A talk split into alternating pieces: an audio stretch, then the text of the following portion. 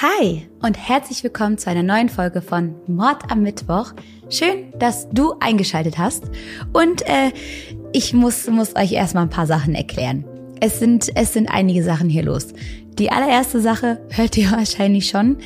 Ich habe keine Stimme mehr. Ich war nämlich das Wochenende in Amsterdam und ich weiß, ich weiß, jetzt könnten hier Gerüchte entstehen aller, ja, ja, die Lucia, ne? Die war am Wochenende in Amsterdam und keine Ahnung. Keine Ahnung, was die da gemacht hat. Aber so ist es nicht. Es war eigentlich sogar ein ganz gediegenes Wochenende mit ähm, viel gutem Essen, vielen Tulpen und lustigen Niederländern. Aber die Rückfahrt bestand daraus, dass wir uns alle abwechselnd Lieder aussuchen durften und zweieinhalb Stunden lang durchbrüllen und singend auf der Autobahn hat dann dazu geführt, ähm, dass ich heute hier ohne Stimme sitze. Das ist das Erste. Und das Zweite, ich friere ein kleines bisschen und das liegt an meiner Mama. Versteht mich nicht falsch, ich liebe sie über alles. Es ist die, die liebste Frau in meinem ganzen Leben. Ich habe hier in meiner Wohnung nur ein kaputtes Fenster. Und das darf man, egal was man tut. Macht, was ihr wollt, aber macht nicht dieses Fenster auf, denn das kommt euch entgegengekippt aus der Angel raus. Und ja, dann war meine Mama bei mir, wollte sich wahrscheinlich die Sonne oder die Vögel genauer angucken, macht das Fenster auf und seitdem geht's nicht mehr zu. Was kein Problem wäre, im Frühling, würde man annehmen. Aber dieser Frühling ist ja ein kleines bisschen anders und deswegen friere ich mir hier wirklich das Popöchen ab und habe eine heisere Stimme. Aber naja, ich freue mich trotzdem hier zu sitzen. Ich freue mich sehr, dass ihr heute eingeschaltet habt. Ich möchte einen ganz, ganz speziellen Fall mit euch besprechen. Ein Fall, der mich nicht mehr loslässt, seit ich zum ersten Mal von ihm gehört habe. Ich bin so gespannt. Und ich weiß, das sage ich jedes Mal, aber hier bin ich wirklich so unendlich gespannt, was ihr dazu denkt, weil es hier Fläche für jede Menge Diskussionen geben wird. Und von daher würde ich sagen, abonniert gerne diesen Kanal, lasst mir gerne einen Kommentar da, lasst mir gerne eure Meinung da und wir starten jetzt in den Fall. Um in den Fall richtig reinzukommen, möchte ich euch als erstes Tamla vorstellen. Sie wird 1978 in der Karibik geboren und zieht dann irgendwann nach Amerika in die Bronze mit ihrer Familie. In den USA lernt sie dann auch ihren späteren Ehemann Leander kennen, nämlich in Florida, und die beiden verstehen sich auf Anhieb super gut. Er arbeitet in Georgia. Das ist auch der Grund, warum er und Tamla und die ganzen kleinen Kinder, die sie später zusammen haben werden, nach Georgia dann auch umziehen. Wichtig hierbei zu erwähnen ist, dass sie in einen kleinen Ort bei Georgia ziehen, der heißt Cumming und der hat nur um die 5000 Einwohner. Also es ist wirklich ein kleiner Ort. Und die Familie genießt das Leben in dieser kleinen Ortschaft. Es sind ja Tamla und Leander, die beiden Eltern, und Leander hat eine Tochter mit in die Ehe gebracht und zusammen bekommen sie später dann noch fünf kleine Jungs. Und der Familie Horsford, so heißen sie nämlich, fällt es sehr, sehr leicht, sich in der neuen Umgebung zurechtzufinden und schnell Freunde zu machen. Tamla wird immer wieder als hervorragende Mutter und fleißige Hausfrau bezeichnet. Dieser Satz klingt eigentlich so, als käme er irgendwo aus den 50ern, aber sie liebt es. Sie liebt es, auf ihre Kinder aufzupassen. Sie ist eine super warmherzige und fürsorgliche Mutter und geht da in dieser Berufung, in dieser Rolle voll und ganz auf. Denn Mutter sein ist absolut ein Wahnsinnsjob, der ernstzunehmend ist und der viel, viel Arbeit und Blut, Schweiß und Tränen kostet. Und all das macht Tamla für ihre Kinder von Herzen gerne und wird ihm von allen nur als, ja, tatkräftige, warmherzige Frau beschrieben. All ihre Kinder sind auch sportlich begabt. Das heißt, sie rennt immer bei Sportvereinen rum, bei der Schule engagiert sie sich ehrenamtlich, ist überall irgendwie Teil der Aktionen, die geplant werden und versucht überall mitzuhelfen. Bei Spielen feuert sie ihre Kinder an, steht am Rand, brüllt sich die Seele aus dem Leib, um die Kinder zu motivieren. Und dort lernt sie dann auch die anderen Spieler, Kinder, Mamas kennen. Es gibt da auch so eine Gruppe an Mamas, die sich selbst die Football Moms nennen. Und irgendwann freundet sich Tamla dann mit einer dieser Football Moms an, nämlich einer gewissen Jean Meyer. Zu diesem Zeitpunkt lebt Tamla und ihre Familie schon fünfeinhalb Jahre in dieser kleinen Gemeinschaft. Und Jean sagt daraufhin, hey, weißt du was, ich mach bald eine Party, komm doch mal vorbei. Es ist Jeans Geburtstag und sie hat sich was Spezielles überlegt. Sie möchte nämlich eine Übernachtungsparty für Erwachsene machen. Sowas, was man früher gefühlt jede Woche mit seinen Freunden gemacht hat, aber jetzt halt, wo alle 40, 30, was auch immer sind und man übernachtet zusammen, man spielt Karten, man guckt Filme, einfach so wie damals. Bloß hat man damals kein Alkohol dabei getrunken. Das machen sie bei dieser Übernachtungsfeier dann schon. Also ich hoffe, dass ihr früher kein Alkohol bei euren Übernachtungspartys getrunken habt. So ist also Jeans Idee, eine waschechte Pyjama-Party zu veranstalten, die Football Moms einzuladen und Tamla kann eben auch dazukommen.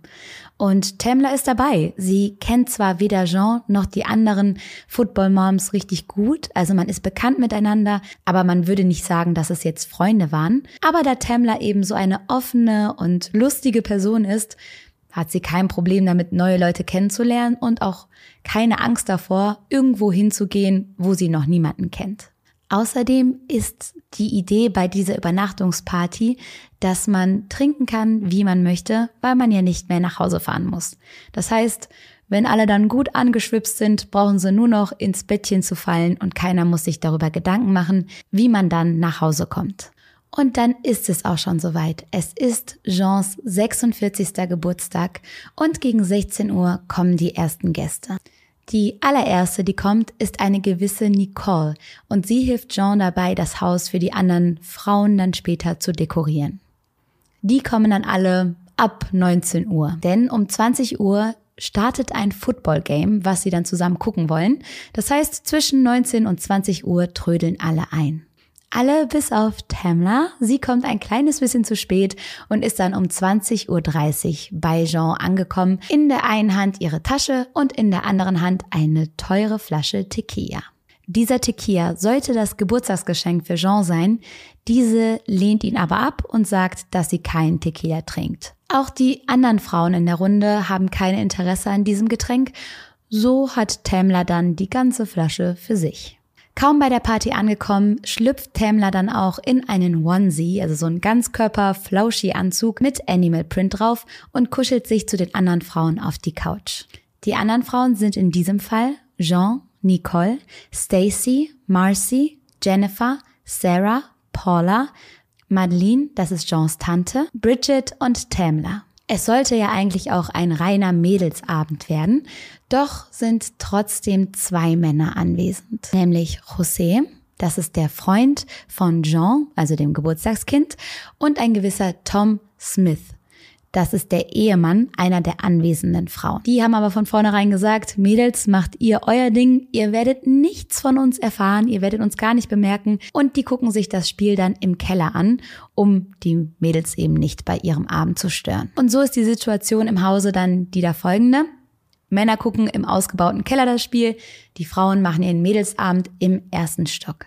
Und die Stimmung ist super, zumindest laut der Fotos. Es sieht aus, als hätten alle eine gute Zeit, alle sind am Lachen, am Grinsen, man quatscht miteinander, man lernt sich kennen und guckt dabei Fernsehen. Auch Tamla scheint viel Spaß zu haben und danach wird sie immer als Life of the Party bezeichnet. Also sie war eine derjenigen, die die Party angefeuert hat, die Energie mitgebracht hat, die Ideen hatte, die gesagt hat, Mädels, wir machen jetzt das und das und die die Stimmung einfach zum Kochen gebracht hat. In einer positiven Art und Weise. Irgendwann kommen die beiden Männer dann aus dem Keller hoch, um mit den Frauen zu essen und verbringen dann auch den restlichen Abend mit ihnen im ersten Stock. Jeans Tante Madeleine ist die erste, die geht. Sie sagt, sie fühle sich nicht so gut, wolle ein Bad nehmen und dann zeitig schlafen gehen. Tamla scheint die Zeit dort weiterhin zu genießen. Sie ist die einzige Raucherin und geht regelmäßig in gewissen Zeitabständen immer mal wieder auf dem Balkon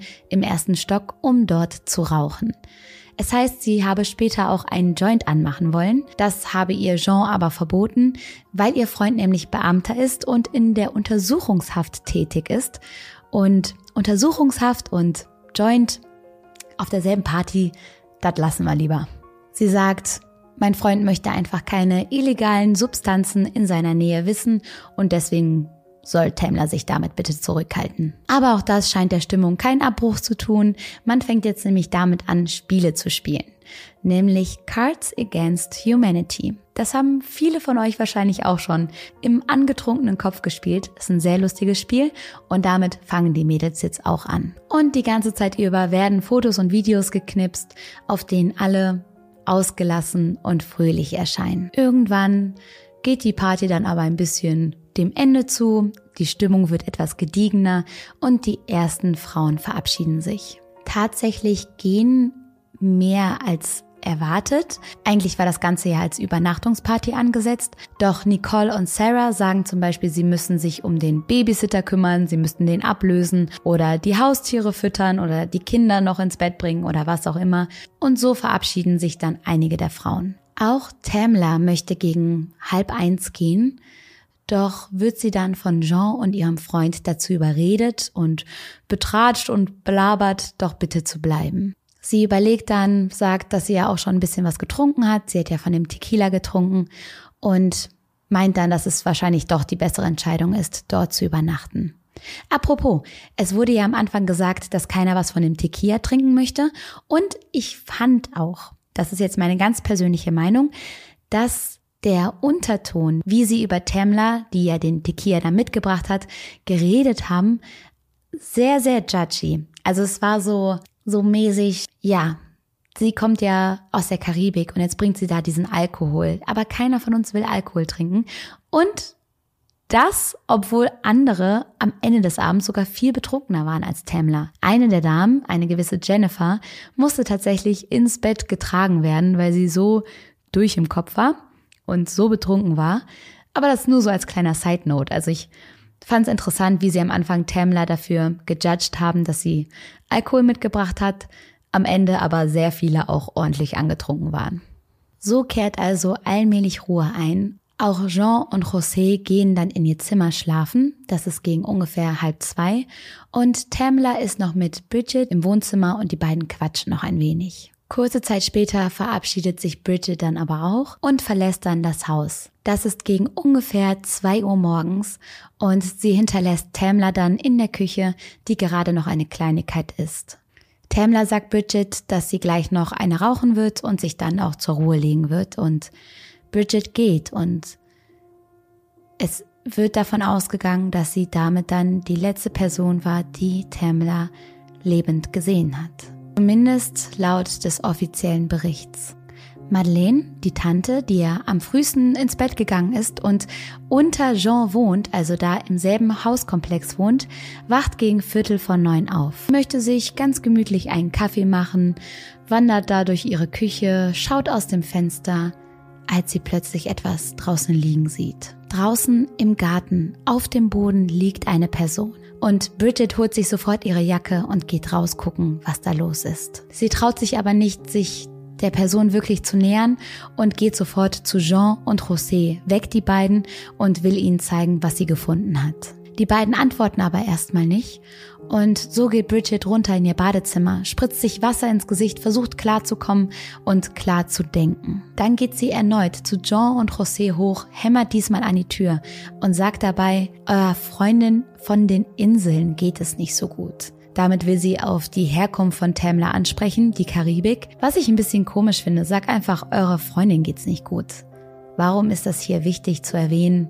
dass sie von den Inseln kommt. Naja, auf jeden Fall rennen Jean und José sofort nach draußen und finden dort dann Tamla. Sie liegt regungslos mit dem Gesicht platt auf dem Rasen. Und um 9 Uhr, knapp 15 Minuten nachdem Tamla zum ersten Mal gesehen wurde, geht der Anruf bei der Polizei ein. Der Anruf wird ungefähr 8 Minuten dauern und ist sehr, sehr merkwürdig. Zunächst ist Jean am Telefon und sie sagt, dass man einen Krankenwagen braucht. Sie nennt ihren Namen, ihre Adresse und erzählt der Dame am Telefon, dass sie gestern Besuch hatte und viel Alkohol getrunken wurde. Sie sagt, dass viele dann ins Bett gegangen seien, aber Tamla noch draußen eine hätte rauchen wollen. Und als sie selbst dann am nächsten Morgen rausgegangen ist, habe sie dann Tamla mit dem Gesicht nach unten eben im Rasen liegen sehen. Hey, what's going on? We had people over last night and we just went outside and she's laying face down in the backyard. Ihre Vermutung, Tamla ist vom Balkon gefallen. Tamlas Körper ist bereits ganz steif. Und die Polizistin fragt dann, atmet sie denn noch? Woraufhin Jean ihr irgendwie keine Antwort geben kann. An dieser Stelle übernimmt José dann das Telefon. Als die Beamtin auch ihn fragt, ob Temla noch atmet, gibt er keine klare Antwort. Er sagt dann irgendwann, dass sie sich nicht bewegt, dass sie auch nicht atmet und mit dem Gesicht nach unten auf dem Rasen liegt. Er sagt, er habe versucht, ihr Bein zu beugen, aber es sei zu steif. Die Beamtin fragt dann nochmals, atmet Tamla noch? Und José sagt, er könne das nicht sagen da er das nicht weiß, da sie mit dem Gesicht auf dem Boden liegen würde. Als die Polizistin ihn fragt, ob er Blut sieht, sagt er nein, aber er könne das auch nicht genau sagen, da er nicht weiß, ob er die Leiche umdrehen soll. Ein paar Fakten zu diesem Balkon. Das Geländer ist ungefähr 1 bis 1,50 Meter hoch. Das ist die Schätzung, die José dann der Polizistin gibt. Und der Balkon ist ungefähr drei bis vier Meter vom Boden entfernt. Denn eine der Fragen von der Polizistin ist, ist sie suizidgefährdet? José kann diese Frage aber nicht beantworten. Er sagt, dass er Tamla überhaupt nicht richtig kennen würde. Noch während dieses Gesprächs trifft die Polizei ein und kurz darauf wird Tamla für tot erklärt. Man weiß, wann die Gäste gekommen und gegangen sind, da Jean ein Sicherheitssystem installiert hatte. Dieses informierte sie jedes Mal darüber, wenn jemand die Tür ihres Hauses öffnet. Dies gilt für die Türen, die nach draußen führen, also die Haustür oder die Balkontür zum Beispiel. So lässt sich zum Beispiel rückverfolgen, dass die Balkontür um 1.49 Uhr geöffnet um 1.50 Uhr aber direkt wieder geschlossen wurde. Diese Zeiten passen zu der Aussage von Tamla, dass sie noch eine rauchen wollte. Dass sie die Tür hinter sich zugemacht hat, damit der Rauch nicht reinzieht, macht auch Sinn. Um 1.57 Uhr wird die Tür dann zum letzten Mal geöffnet, aber nicht mehr geschlossen. Eigentlich so, als wäre Tamla wieder reingegangen. Danach gibt es ganz lange gar keine Bewegung. Nur um 4.10 Uhr wird die Haustüre geöffnet, weil Marcy, eine der anwesenden Gäste, zur Arbeit musste. Tamlas Körper befand sich im Garten des Hauses. Ihr Körper war in Bauchlage und die Füße in Richtung des Hauses gerichtet. Ein Arm lag circa 40 Grad zum Körper entfernt und der Unterarm weiter zum Körper hingebogen, etwa in der 10 Uhr Position. Der andere Arm war gestreckt und etwa 10 Zentimeter vom Körper entfernt positioniert. Ihre Beine liegen gerade hinter ihr und die Füße zeigen nach rechts. Der Onesie, dieser Pyjama, war komplett sauber und hatte nur einen kleinen schmutzigen Fleck auf dem rechten Gesäß. Und Tamlas Gesicht war nach unten gerichtet, weder zu der einen noch zu der anderen Seite geneigt, also platt auf dem Boden. Ihr rechtes Handgelenk war gebrochen oder ausgekugelt. Sie hatte eine große Beule am Handgelenk und einen Schnitt, als hätte der Knochen die Haut von innen aufgeschnitten. An den Schienbeinen wies sie ähnliche Verletzungen auf. Sonst waren aber keine offensichtlichen Verletzungen festzustellen. Und man würde ja vermuten, dass wenn jemand durch einen Sturz, durch einen Fall gestorben ist, dass dann Verletzungen am Kopf zu erkennen sind, Verletzungen, die lebensbedrohlich sind, aber Handgelenk und Schienbein, das scheint zu wenig. Es wurden mehrere Fotos gemacht und auch die Veranda wurde abfotografiert und die Höhe ausgemessen. Jean gibt der Polizei daraufhin eine Liste aller Gäste, die an diesem Abend anwesend waren. Die Polizei spricht anschließend mit jedem Einzelnen. Diejenigen, die nicht mehr vor Ort sind, werden zurück zu Jeans Haus gerufen. Und eigentlich bei solchen Situationen ist es wichtig, dass man die Gruppe auseinanderhält, dass sich niemand austauschen kann, absprechen kann oder was auch immer miteinander kommunizieren kann. Darauf wird hier aber nicht geachtet. Die Partygäste tauschen sich aus, plaudern miteinander, reden darüber, was hier wohl passiert ist und keiner achtet darauf. Und dann, sechs Tage später, finden dann erst die ersten offiziellen Befragungen statt. Sechs Tage nachdem all das passiert ist. Sechs Tage, in denen alle Zeit hatten, sich möglicherweise etwas dazu zu reimen oder auszudenken. Und ich sage möglicherweise, weil es gibt keine Urteile und ich will nicht verklagt werden. Sie hätten also rein theoretisch, hypothetisch gesehen, möglicherweise sehr viel Zeit gehabt, sich gründlich auszutauschen. Und es kommen immer wieder so kleine Situationen, in denen man sich fragt, hä? So erzählt Bridget zum Beispiel der Polizei, dass sie um genau 1.47 Uhr das Haus verlassen hat. Während der Befragung erwähnte sie aber auch, dass die Balkontür zwischen 1.50 Uhr und 1.55 Uhr geöffnet wurde. Bridget sagt, dass Tamla da noch eine Zigarette auf dem Balkon geraucht haben soll. Das ist aber etwas dass sie eigentlich gar nicht mehr hätte mitbekommen können, wenn sie, wie sie es gesagt hat, wirklich um 1.47 Uhr das Haus schon verlassen hat. Hierbei gibt's natürlich die Erklärung, dass sie das einfach von den anderen Gästen mitbekommen hat, dass sich das rumgesprochen hat und sie deswegen Sachen wiedergibt, die sie jetzt einfach für gesetzt hält weil alle davon gesprochen haben. Man kann die ganze Befragung eigentlich so zusammenfassen, dass sich alles sehr, sehr ähnlich anhört. Fast alle sagen genau dasselbe. Sie sagen zum Beispiel, dass Tamla sehr nett war, dass man viel Spaß miteinander hatte, sich jetzt nicht gut kannte, aber dass das kein Problem war, weil man sich sehr gut verstanden hat. Außerdem sagen alle, dass Tamla die einzige Raucherin auf der Party war. Und jeder betont es, so krass, dass es schon fast auffällig ist. Also dieser Fakt, dass Tamla als einzige hin und wieder auf den Balkon gegangen ist, der wird ganz groß geschrieben in diesen Befragungen. Außerdem sagen auch alle, dass Tamla als einzige diesen Tequila getrunken hat, aber nicht betrunken war. Außerdem, zudem sprechen sie davon, dass Tamla kurz Weed geraucht hat, aber schnell ausmachen musste, da Jean ja gesagt hat, dass sie das in ihrem Haus nicht möchte. Es kann jedoch niemand sagen, warum Tamla zwischendurch mal nach Hause gehen wollte. Sie wollte ja einmal die Party verlassen und lieber zu Hause schlafen äh, wurde dann ja aber überredet, aber keiner kann sagen, warum und ob sie sich unwohl gefühlt hat.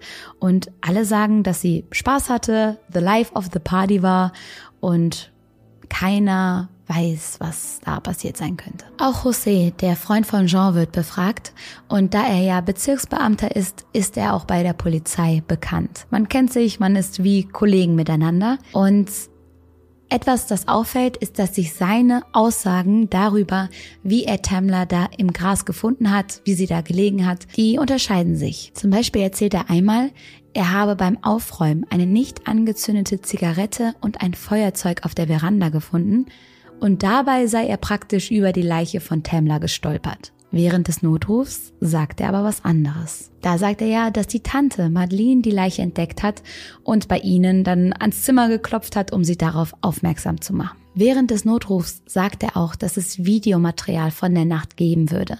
Jean hätte ja ihre Sicherheitssysteme, darunter auch eine Videokamera. Doch schreibt Jean dann am 19. November um 12.59 Uhr eine Mail an die Polizei, in der sie angibt, dass sie das Videomaterial zu diesem Abend nicht mehr hat. Das ist das Letzte, was ich habe. Ich muss die anderen gelöscht haben. Ich schaue, ob ich sie wiederherstellen kann, aber ich bin kein Technikfreak. In anderen Quellen wird gesagt, die Videokameras hatten keinen Akku mehr oder es wurde auch gesagt, dass sie die Videokameras wegen ihres Ex einmal aufgebaut hatte, aber mit dem Ex sei sie mittlerweile cool und deswegen hätte sie keine Verwendung mehr für die Kameras. Aber es ist auf jeden Fall, ja, es gibt halt einfach plötzlich kein Videomaterial von diesem Abend. Und all diese Aussagen widersprechen sich eben. Außerdem erzählt Jean der Polizei am Anfang, dass Temlers Arme gar nicht so positioniert waren, wie sie da lagen, als die Polizei kam, sondern dass sie am Anfang so an ihrem Körper, ganz glatt an ihrem Körper gelegen haben und dass sie sich noch gefragt hat, wie kann das sein, dass jemand wie eine Mumie wirklich ganz gerade auf sein Gesicht fällt. Weil man denkt ja, wenn sie darunter gefallen ist, dann stützt man sich ab, dann fällt man seitwärts. Aber wie eine Mumie, ganz platt mit den Armen am Körper entlang und dem Gesicht frontal auf dem Boden. Das sah so unnatürlich aus und sie habe sich gefragt, wie das so passieren kann. Jedoch sagt José, er habe Temlas Arme oder sie generell ja nicht berührt. Also hat jemand ihre Arme anders positioniert, die Leiche angefasst oder wurde hier gelogen oder sich nicht richtig gut abgesprochen? Einige Tage nach der Party postet Jean auch auf Facebook, niemand ist von meiner Veranda gefallen, aber löscht diesen Post dann schnell wieder. Als ein Polizist Jean fragt, ob Tamla das Bett berührt habe, sich ins Bett gelegt habe, hat Jean wohl gesagt, nee, bis ins Bett hat sie es nicht mehr geschafft. Dann sagt sie aber schnell, beziehungsweise es sah nicht benutzt aus, es sah nicht unordentlich aus. Aber auch das finde ich eine sehr komische Art und Weise, sich auszudrücken, dass sie es nicht ins Bett geschafft habe. Ein paar weitere Verwirrungen in den Aussagen hängen mit Madeleine zusammen, mit der Tante. So heißt es, dass Jennifer und ihr Ehemann sie noch am Morgen gesehen haben. Ihr Ehemann habe Jennifer abgeholt und sie sei auf Madeleine gestoßen und die habe sich total seltsam verhalten. Das sei gegen 8 Uhr passiert und Madeleine hat ja eigentlich gesagt, dass sie die Leiche von Tamla erst gegen 8.45 Uhr gefunden habe. Später ändert Jennifer diese Aussage dann aber und passt sie dann der Aussage von Madeleine an. Und während Madeleine befragt wird, unterbricht Jean diese Befragung und bietet den Beamten Gutscheinkarten von Dunkin Donuts an. Also egal, was da passiert ist, das jetzt mal ganz vorneweg. Aber es geht um eine Frau, die gestorben ist, auf der eigenen Geburtstagsparty und man hat nichts Besseres zu tun, als den ermittelnden Beamten Dunkin Donuts Gutscheine andrehen zu wollen? Was? Außerdem bleibt sie während der ganzen Befragung mit im Zimmer. Wie kann das sein, dass Madeleine da befragt wird, die wirklich widersprüchliche Aussagen auch schon getroffen hat und eine andere Person, die auch in diesen Fall verwickelt sein könnte, möglicherweise, verklagt mich nicht, darf einfach mit im Zimmer sein. Wie kann das sein? Am 6. November wird dann auch die Autopsie durchgeführt und wie alles in diesem Fall ist auch die komisch abgelaufen. Beispielsweise wurden keine Fotos von den Verletzungen und von Tamlers Leiche gemacht. Kein einziges. Und das ist sehr ungewöhnlich. Außerdem wurde festgestellt, dass sie mehrere stumpfe Verletzungen an ihrem Körper hat. Ihr Blutalkoholspiegel lag bei 2,3. Dieser Wert ist schon nicht schlecht so. Also klar, ja, ein Karneval rockt der ein oder andere auf der Zülpicher einen ganz anderen äh, Wert, aber das ist dreimal so hoch, wie die Grenze in den USA ist, um Auto zu fahren. Also sie war schon gut angeschippert. Trotzdem soll sie laut der anderen Gäste nicht hemmungslos betrunken gewesen sein. Auch ihr Mann sagt später, und das ist jetzt so ungefähr ein Zitat, ich habe meine Frau schon einen Liter Tequila trinken sehen und trotzdem hat die die ganze Nacht noch mit mir Salsa getanzt. Er sagt dann, wir sind, wir sind von der Karibik, wir sind von den Inseln, wir vertragen einiges. Aber in ihrem Blut lassen sich auch Spuren von THC und Xanax entdecken. Und das THC lässt sich durch den Joint erklären. Das Xanax ist aber ein bisschen komisch. Und sowohl Alkohol als auch Xanax wirken auf das Gehirn und können sich gegenseitig dann in ihrer Reaktion auf das Gehirn steigern. Xanax soll zum Beispiel gewisse Reaktionen verlangsamen, um eben Nervosität oder sowas zu lindern. Aber anscheinend kann sich keiner erklären, woher Tamla das Xanax bekommen haben soll. Und ihr Mann sagt, das hat sie noch nie genommen. Das haben wir gar nicht im Haus. Die Gäste bestreiten natürlich, ihr irgendwas gegeben zu haben. Aber die könnten sowieso alles behaupten, da nichts untersucht wird. Zum Beispiel wird die Tequila-Flasche, aus der Tamla ja getrunken hat, nicht einmal unter die Lupe genommen. Es wird nicht einmal nachgeschaut, ob die mit irgendetwas versetzt war. Später findet man am rechten Ärmel und Bein einen kleinen Blutfleck. Und am 5. Februar 2019 wird dann der Autopsiebericht veröffentlicht. Demnach soll sie schwere Verletzungen am Hals, Kopf und Rumpf gehabt haben. Darunter Blutung zwischen Hirn und Rückenmark sowie Hirnhaut und Hirn. Sie hatte eine Fraktur des zweiten Halswirbels, also ein Genickbruch, und eine zwei Zentimeter große Risswunde am Herzen. Weitere Verletzungen sind Abschürfungen im Gesicht, am linken Arm, an der linken Hand und am linken Bein. Risswunden am Handgelenk und am rechten Bein sowie eine Verrenkung am rechten Handgelenk. Der Arzt, der diese Autopsie durchgeführt hat, dabei ja vieles weggelassen und viele Fehler gemacht hat, möglicherweise, aber der hält den Tod für einen Unfall. Somit gilt dann am 20. Februar 2019 der Fall Tamla für beendet, für geklärt und wird zu den Akten gelegt. Tamlas Familie zerreißt das das Herz. Sie sagen, das war niemals ein Unfall. Niemals. Michelle, Tamlas beste Freundin, äußert sich dann auch in Social Media. Sie stellt die Polizei in Frage und wundert sich, warum zum Beispiel niemand Fotos gemacht hat bei der Autopsie oder die Tequila-Flasche nicht untersucht wurde. Außerdem wurde ja diese Zigarette laut José im Garten gefunden, die nicht angezündete, und auch die wurde nicht auf DNA-Spuren untersucht. Und als Michelle, die Freundin von Tamla, dann ein bisschen Wind macht auf Social Media, bekommt sie zack auch schon mehrere Unterlassungsklagen von den Gästen, die da waren. Die anwesend waren. Etwas, was auch noch herauskommt, ist, dass José seine Stellung als Beamter ausgenutzt hat und versucht hat, polizeiinterne Informationen über den Fall Tamler herauszufinden, um zu gucken, wie da der Ermittlungsstand ist. Er hat sich also die Berichte zu Tamlers Fall am 7. November und 20. November angeschaut und wird immerhin deswegen auch suspendiert. Was ich auch so krass finde, ist, dass der leitende Ermittler Fotos von Tamlers Leiche mehreren Frauen zugeschickt hat. Eine andere Frau berichtet, er habe ihr von dem Fall erzählt und auch den Autopsiebericht gezeigt. Nur damit ihr damit ihr ein Gefühl dafür bekommt, wie hier mit diesen sensiblen Informationen umgegangen wird. Die werden rumgeschickt und rumgezeigt wie eine Attraktion, anstatt dass jemand mal die wirklich wichtigen Dinge angeht und DNA-Spuren sammelt, Dinge untersucht und das Ganze mal ein bisschen in Frage stellt. Auch interne Untersuchungen ergeben, dass dieser leitende Ermittler, der wirklich das Schicksal von Tamlers Familie, die Gerechtigkeit wollen, in der Hand hält, dass er diese internen Informationen weitergegeben und verbreitet hat, um sich damit zu profilieren. Und nicht nur das. Er wird dann eines Tages auch vom leitenden Sheriff entlassen, da er sogenannte Mummy Dolls gebastelt hat und sich damit fotografiert hat. Mir war gar nicht bewusst, was das ist. Das sind rassistische Puppen. Und mit diesen Puppen hat sich der leitende Ermittler in diesem Fall, bei dem eine schwarze Frau gestorben ist, abgelichtet. Und so einem Typen wurde dieser Fall also zugeteilt.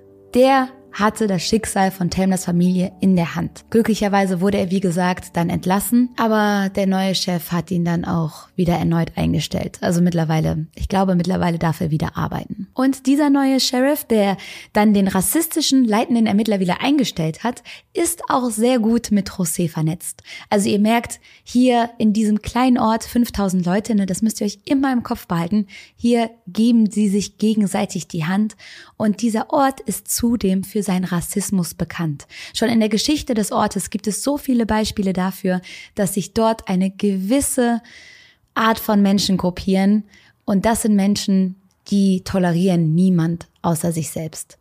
Und Klar, vieles davon liegt in der Geschichte. Es gibt auch immer positive Beispiele. Aber wenn man all das weiß und auch über diesen leitenden Ermittler Bescheid weiß, sieht man diesen Fall nochmal mit anderen Augen. Und im Zuge der Proteste wegen George Floyd wird dann auch Tamlers Fall nochmal neu ins Spotlight geholt. Der ist mittlerweile ja schon längst als Unfall zu den Akten gelegt worden, aber gerade TikTok macht nun wieder auf ihn aufmerksam. Am 5. Juni 2020 schreibt der Anwalt der Herfords, dass die Ermittlungen von seinem Team stark auf Mord schließen lassen. Viele Zeugenaussagen sind des Weiteren widersprüchlich und der potenzielle Täter hatte genug Zeit, die Beweismittel zu vernichten. Die Beweisvideos von der Kamera, die gab es ja nicht und es wurden keine gründlichen Untersuchungen durchgeführt.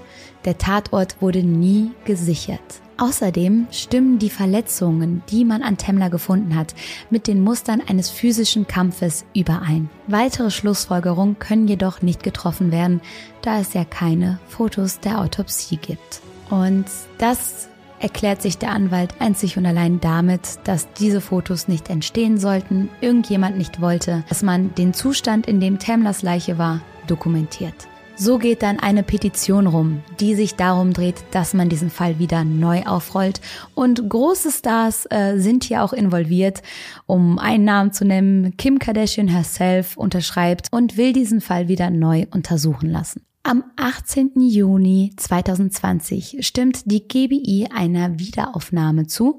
Sie geben jedoch nicht bekannt, wann das Ganze passieren soll. Am 28. Juli 2021 gibt das GBI dann die neue Untersuchung ab. Es gibt keine Anklagen. Und so bleiben nach wie vor viele Fragen offen und ungeklärt. Wie ihr euch denken könnt, gibt es tausende Theorien um diesen Fall. Eine dreht sich um die Frage, warum lag da eine unangezündete Zigarette im Gras bei Tamla? Kann es sein, dass irgendwer mit ihr rauchen wollte? Dass jemand mit auf der Veranda war? Auch das fehlende Videomaterial ist so seltsam, dass Jean einige Tage gebraucht hat, um der Polizei zu melden, dass das komischerweise gelöscht war, nicht auffindbar. Tamlers Familie fällt außerdem auf, warum sollte Tamler nur im Schlafanzug, ohne Jacke und Schuhe draußen auf der Veranda rauchen. Es waren vier Grad in der Nacht und Tamla hat immer schnell gefroren. Sie hatte ja karibisches Blut und fand grundsätzlich alles in den USA immer zu kalt. Sie wäre niemals ohne Schuhe rauchen gegangen. Außerdem wurde sehr, sehr schnell von einem Unfalltod gesprochen.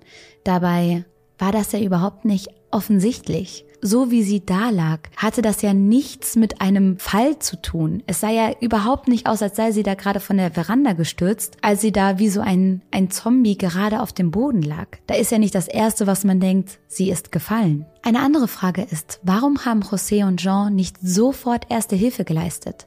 Wenn du jemanden siehst, den du zu deinem Geburtstag einlädst und der oder die liegt da im Gras, gibt keinen Mucks von sich, scheint leblos zu sein. Du rennst doch dahin und gibst alles. Alles, was du mal im Erste-Hilfe-Kurs in der fünften Klasse gelernt hast, versuchst du doch, um diesen Menschen zurückzuholen. Und dass die da direkt so einen Abstand gehalten haben, nach dem Motto, wir wollen hier besser nichts anfassen, finde ich sehr, sehr seltsam. So würde man sich doch nicht verhalten, wenn man ehrlich von einem Unfall ausgeht. Warum wollte Tamla zwischendurch nach Hause und warum haben Jean und José sie so sehr versucht zu überreden? Es gibt noch eine weitere Theorie, dass sich José vielleicht versucht hat, an Tamla zu vergreifen, weil er gemerkt hat, dass sie angetrunken ist, dass sie nicht mehr ganz so ne, widerstandsfähig ist, dass er das ausnutzen wollte. Aber auch das ist nur eine Theorie. Tamlas Ehemann ist der festen Überzeugung, dass etwas vertuscht wird und er ist auch der festen Überzeugung, dass all das ein rassistisches Motiv hat. Er vermutet vielleicht, dass es zu einem Streit kam, dass Tamla irgendwie fertig gemacht wurde, dass etwas in diese Richtung passiert ist. Außerdem erzählt er zum Beispiel, dass als er sich die Leiche seiner Frau im Leichenhaus anschauen wollte, dass sie sie ganz, ganz dunkel geschminkt haben. Er meinte, es war Blackfacing, was sie gemacht haben. Tamlas Haut war viel, viel heller als das Make-up, was sie für sie benutzt haben, als hätten sie sie absichtlich schwärzer schminken wollen. Am Ende des Tages muss man natürlich auch sagen, dass hier Alkohol eine Rolle gespielt hat und die Möglichkeit besteht, dass Tamla wirklich angetrunken und mit Xenex und THC im Kopf von der Veranda gefallen ist. Aber auch da frage ich mich, egal wie angetrunken man ist, würde man, warum, also warum sollte sie über das Verandageländer klettern? Welchen Grund soll sie dafür gehabt haben? Ohne Schuhe, ohne Jacke, während sie eigentlich nur eine rauchen wollte.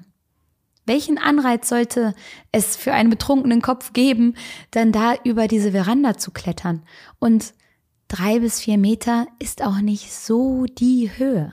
Also klar, man kann sich aus allen Höhen sehr, sehr schwer verletzen, aber man muss schon wirklich schrecklich ungünstig fallen, um es aus dieser Höhe möglich zu machen. Ja, es sind, es sind, wie gesagt, sehr, sehr viele Komponenten, die da reinspielen, sehr viel Ungeklärtes. Ich bin so gespannt darauf zu hören, was ihr denkt. Vielleicht habt ihr irgendwo noch was anderes gehört. Im Moment gibt es ja auch immer weiter Theorien, die einfliegen. Immer mehr Leute wollen etwas darüber wissen oder gehört haben. Wenn ihr da was herausgefunden habt, schreibt so gern mal in die Kommentare. Ich bin gespannt. Und ähm, ja, es ist ein harter Fall. Vor allen Dingen, wenn man daran denkt, was für eine schöne, süße Familie Tamla da zurückgelassen hat. Die Kinder und ihr Mann und all die Freunde und alle, die sie so sehr geliebt haben. Und ich glaube, sie hat es einem leicht gemacht, sie zu lieben. Ich glaube wirklich, dass da was dran ist, wenn, wenn alle erzählen, dass sie so warmherzig war. Ich glaube den Leuten das. Ich kann es mir so gut vorstellen und ja, ich hoffe, es geht euch gut. Ich wünsche euch einen schönen Abend. Passt immer, immer, immer auf euch auf und wir sehen uns beim nächsten Mal. Ciao, ciao.